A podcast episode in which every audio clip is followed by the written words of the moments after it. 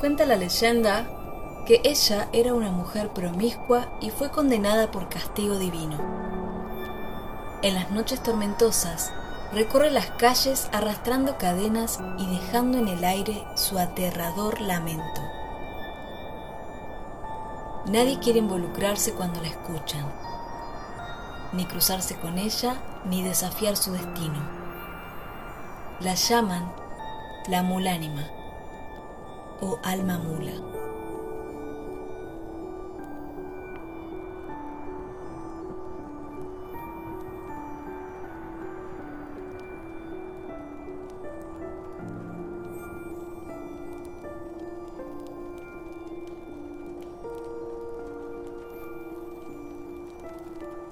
Bienvenidos y bienvenidas a Estación Insomnio.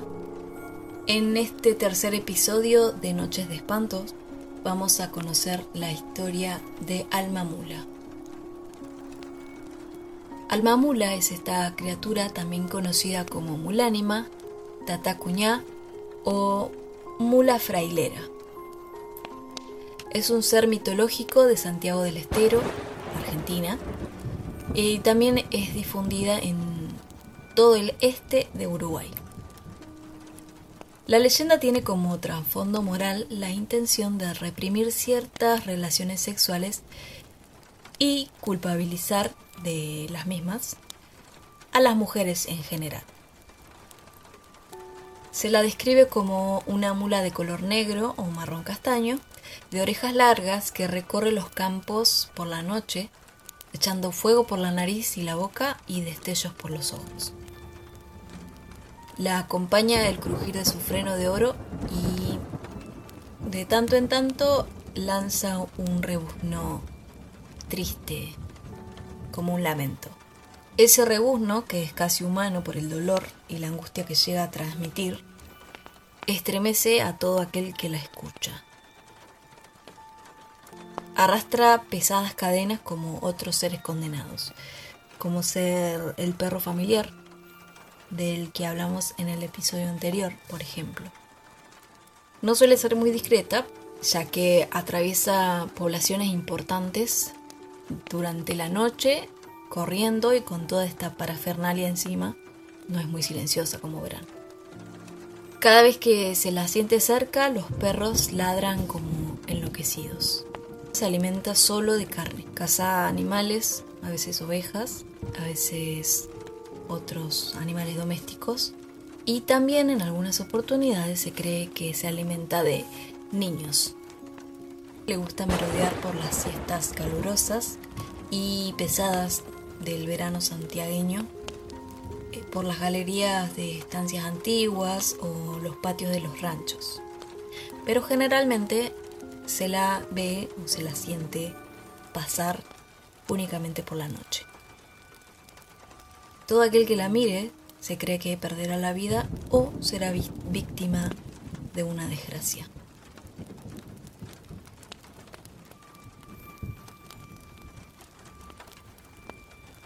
¿Cuál es la historia de esta criatura?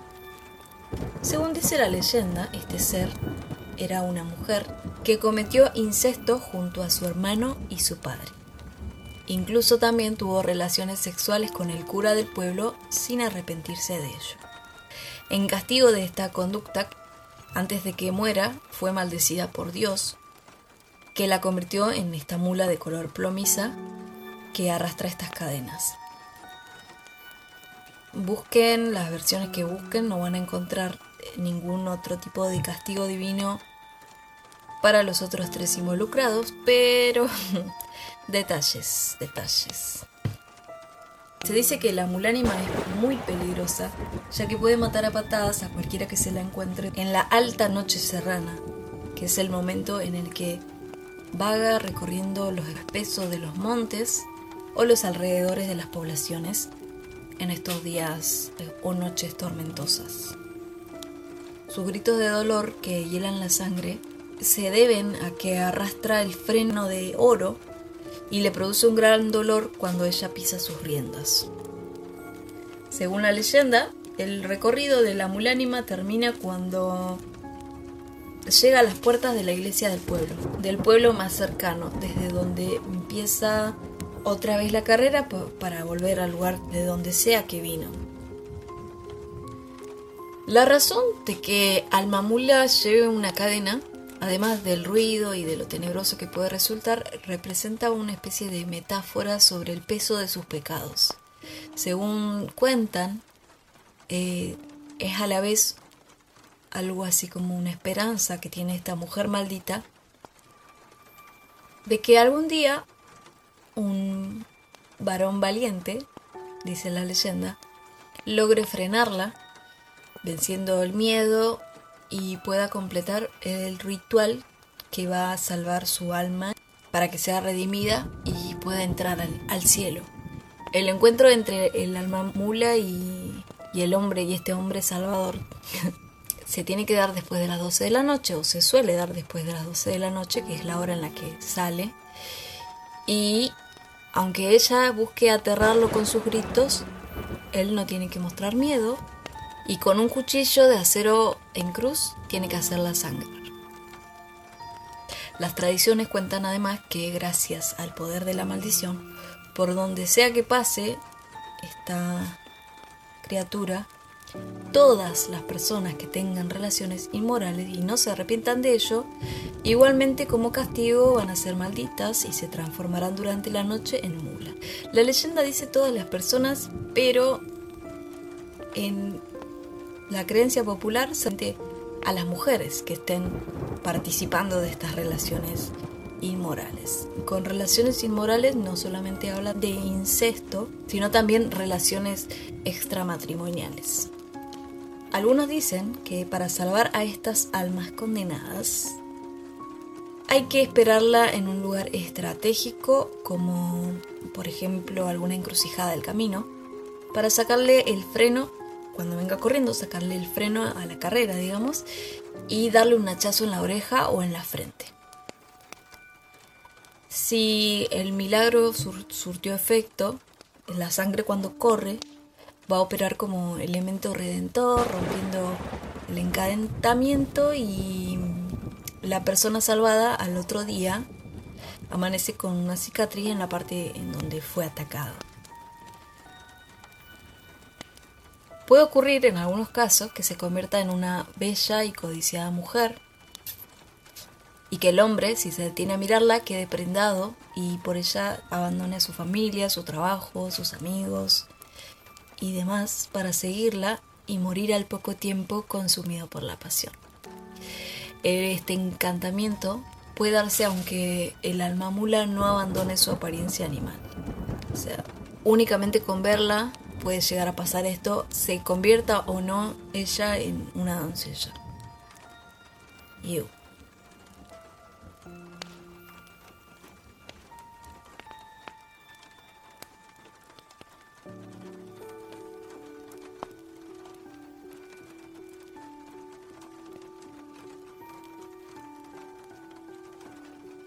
El ciclo de vida del alma mula tiene dos etapas. Si el pecado es reciente, puede salvarse, pero si ya pasó mucho tiempo y nadie la hirió, lamentablemente se pierde. Es decir, la que está condenada a vivir así es más mala y agresiva y echa fuego por la boca, arrastra estas cadenas y goza haciendo daño. Y si alguien la hiere, inevitablemente se va a morir sin cura, ya que ha pasado mucho tiempo y nadie la salvó. Cecilia Canevari, en su trabajo titulado La leyenda del alma mula como reguladora de la moralidad en Santiago del Estero, cuenta que si bien existen leyendas que ya no son tenidas en cuenta de manera social, por otro lado están estas otras que todavía tienen vigencia y que ejercen una fuerza simbólica y control sobre los, sobre los actos de las personas dentro de la cultura, como es el caso de la leyenda de Alma Mula. El departamento Figueroa se encuentra en la zona centro de la provincia de Santiago del Estero y su principal característica es eh, que tiene un alto porcentaje de población campesina que vive aislada. En ese lugar Cecilia y su equipo de trabajo realizaron entrevistas a mujeres de dos comunidades de la zona y se armó un poco una discusión sobre el tema de esto, del alma mula, de la leyenda de las condenadas y demás. Estas comunidades se encuentran bien aisladas, se conserva la lengua quichua y las familias viven del cultivo de algodón y de los obrajes de carbón. De esas entrevistas salió el testimonio de Nina de Jumial Grande, una mujer de 26 años, que cuenta su experiencia eh, de recién casada de cuando vivía con sus suegros. Ella dice, en un paraje cerca de Campo Gallo hay unos hermanos que viven juntos en un lugar bien alejado en el monte. Cuando dice unos hermanos se refiere a una pareja de hermanos, una mujer y un hombre. Todos los miran con desprecio porque dicen que tienen relaciones y han tenido varios hijos. A mí no me gusta ir para allí. Me da miedo. Pero como son parientes de mi marido, por no quedar mal, a veces vamos. Ella es una linda mujer grandota y él también. Juntos tienen como siete hijos. La mayor tiene como veintipico y, y dicen que se fue de la casa porque el padre, que es también el tío, también quería acostarse con ella.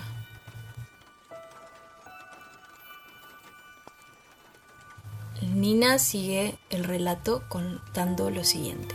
Lo cierto es que cuentan los changos que habían ido a jugar a la pelota y cuando volvían, lo seguía de cerca un perro grande y negro, y lo seguía por morderlos. Entonces ellos lo golpearon con piedras y palos y lo dejaron lastimado. Al día siguiente se enteraron por una vecina que doña Luisa esta mujer, pariente del marido de Nina, estaba en cama sin poder moverse de los dolores.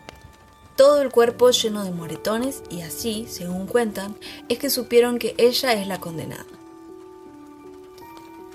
Nina cuenta además que mm, en varias oportunidades tuvieron otros tipos de indicios que les indicaron que doña Luisa estaba condenada y era una mulánima. Dicen, por ejemplo, que en una oportunidad sus hijos, eh, como habían ido a jugar y se pasó la tarde, Luisa les dijo que podían quedar a dormir ahí y pasaron la noche en la casa de estos parientes. El caso es que afuera, en un árbol, habían colgado un cordero para carnearlo después. Pero cuando se despertaron a la mañana, el cordero no estaba. Y bueno, asumieron que doña Luisa se había transformado por la noche y se lo había comido. Las mujeres que entrevistó Cecilia coincidieron con que los casos que fueron conocidos se trataron de familias aisladas, estas familias las más aisladas. O otro caso que cuentan es uno que es sobre la relación de una madre con su hijo por la zona de Bajo Sequeira, que cuando el viento venía de ese lado, del lado donde quedaba la casa de esta pareja, traía los gritos de la mujer y que después de que ella se murió ya no se sintieron más.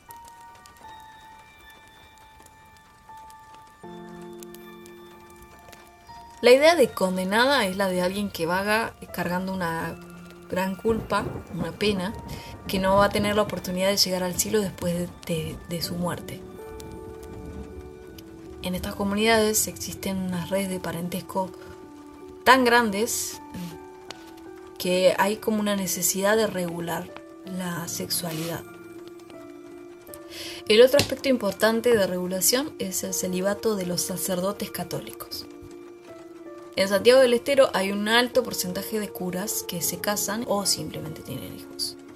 El efecto que produce la leyenda es una especie de sentimiento, miedo irracional, paralizante o desconocido. Y su fin es, este, el de evitar este tipo de relaciones incestuosas o mal vistas mediante el miedo. También en, su trabajo, Cecilia, entrevistando a las mujeres, preguntaba quiénes les contaban estas leyendas. Generalmente la leyenda les llegaba a las mujeres de parte de su padre o su abuelo. Viene más o menos con esta idea de que es la mujer la que tiene que regular de una manera la moralidad ante cualquier hombre o van a ser ellas las que reciban el castigo, por ejemplo, de transformarse en monstruo en este caso. Todo a pesar de que también sigue estando muy arriesgada esa idea absurda de que cuando ellas dicen no, en realidad es sí. Entonces está un poco difícil zafar del castigo. Apariciones de esta criatura. El alma mula fue noticia de primera página en el Liberal, diario de Santiago del Estero, en el año 1989. Primera página. Encontraron un perro grande muerto en un barrio de la ciudad capital y los vecinos denunciaron que se trataba de un alma mula que desde hacía tiempo rondaba por ahí. En ese entonces se generó un gran debate la televisión intervino con su cuota de sensacionalismo típica y llevaron expertos veterinarios para que ellos determinen si eso era un perro o esta criatura. En otra oportunidad también se instaló el tema en los medios cuando tres amigos salieron a cazar Aparentemente mataron un chancho del monte, lo metieron en el baúl del auto, pero cuando lo iban a bajar se encontraron con una mujer muerta en lugar del chancho. Viajando un poco más adelante en el tiempo, el 31 de mayo del año 2020, afirman que apareció el alma mula en la localidad tucumana de Piedrabuena y el hecho mantuvo en vilo a los pobladores durante toda la noche. Sus gritos fueron grabados y publicados en varios medios. Estos gritos se escuchan nítidamente en la localidad del departamento de Buruyacú, en la región noreste de la provincia de Tucumán, y las grabaciones se viralizaron rápidamente gracias a videos que los pobladores tomaron con sus celulares y que compartieron en las redes sociales. Si bien se desconoce eh, la fuente de los gritos, los vecinos no dudaron en atribuirlos al alma mula. El 10 de diciembre del año pasado también, 2020, también aseguran que apareció el alma mula en Santiago del Estero, esta vez en un mercado. Según las noticias, los gritos de una mujer en un mercado alertaron a los vecinos que los atribuyeron al ser mitológico de esta cultura norteña. Así como lo escucharon, los gritos de una mujer en un mercado alertaron a los vecinos que los atribuyeron a ese ser mitológico de la cultura norteña. Un joven que circulaba por las calles de Santiago del Estero, un joven oriundo de la provincia de Buenos Aires, registró extraños sonidos en un mercado y los vecinos asumieron que se trataba de, de la mulánima. Y nuevamente la noticia dice que si bien se desconoce al responsable de los gritos, no se dudó en atribuirlos al alma mula. Bueno, estas dos últimas noticias me parecen bastante indignantes. No entiendo. Sinceramente, no me entra en la cabeza. Escuché los dos audios que acompañan estas noticias y sí, admito que se me puso la piel de gallina, pero no por lo que se supone que tenga que ser.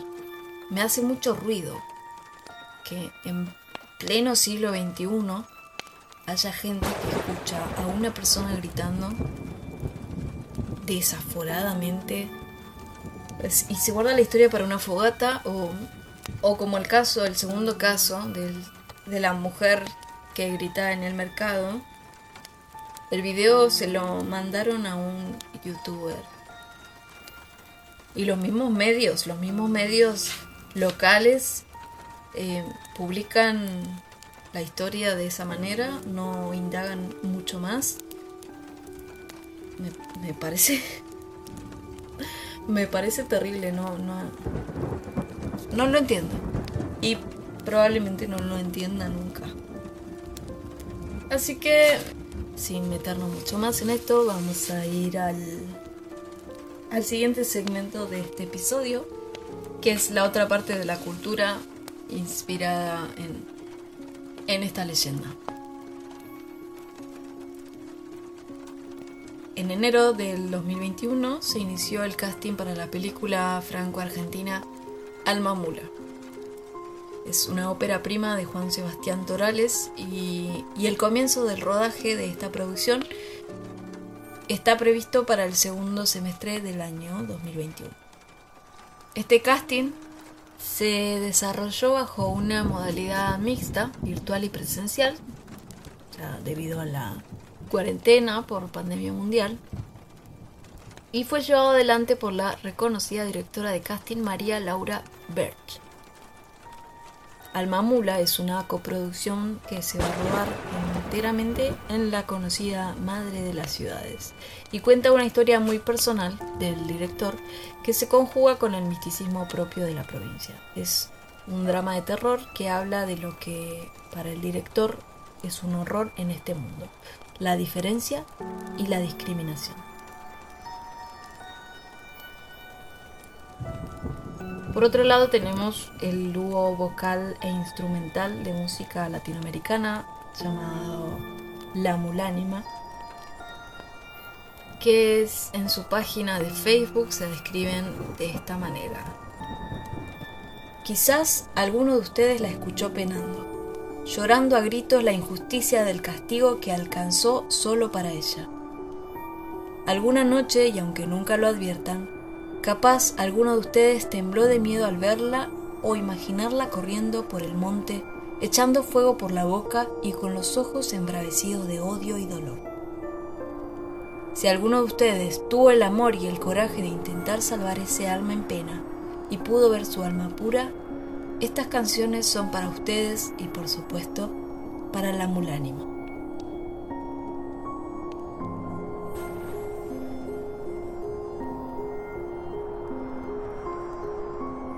Y hasta acá tenemos el origen de la leyenda del alma mula. Es raro porque, o sea, si bien es una leyenda que es tan poderosa en el norte, en Santiago del Estero, de alguna forma ha cambiado, ha sido versionada en muchas oportunidades. Porque, por ejemplo, las noticias, las, las noticias de los portales y, y de su aparición, su supuesta aparición, siempre se refieren a otros animales o a otros lugares. Esa mujer que gritaba en el mercado. ¿Por qué gritaba en un lugar cerrado si el alma mula recorre las calles? Está este cerdo que se convirtió en mujer en el baúl del auto. Porque era un cerdo. O doña Luisa que estaba condenada pero bajo la forma de perro. En fin, es una leyenda que logra paralizar a todo un pueblo y tiene sentido la espera de algún valiente que sea capaz de indagar un poco más después de escuchar en la noche esos quejidos.